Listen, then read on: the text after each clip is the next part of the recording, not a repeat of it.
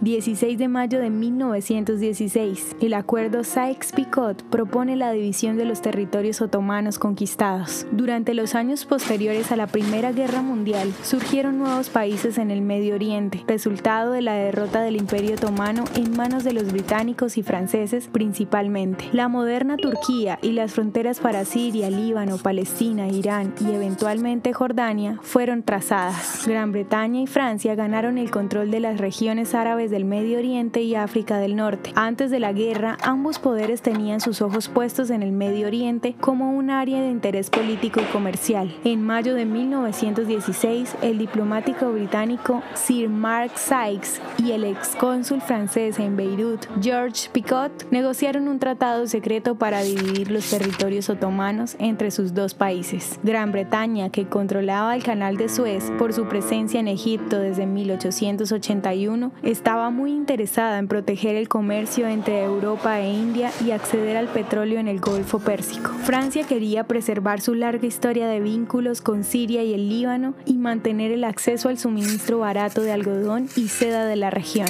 El acuerdo Sykes-Picot fue ratificado y aceptado por la Liga de las Naciones. Gran Bretaña tomó el control de Palestina, Irak y Transjordania y Francia tomó el control de Siria y después del Líbano.